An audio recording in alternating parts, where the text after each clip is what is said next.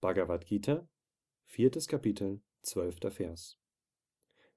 Menschen, die in dieser Welt Erfolg im Handeln ersehnen, opfern den Göttern. Denn Menschen erlangen durch Handeln rasch Erfolg. Kommentar Swami Shivananda.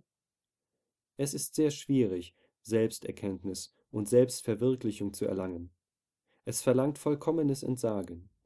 Der Suchende muss über die vier Mittel siehe Kapitel 3, Vers 3) und viele andere Tugenden verfügen und beständig und intensiv meditieren.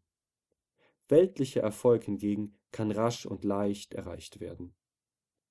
Die Anweisungen der Veden, die auf dem System und der Ordnung der Kasten basieren, sind nur für die Menschen dieser Welt gedacht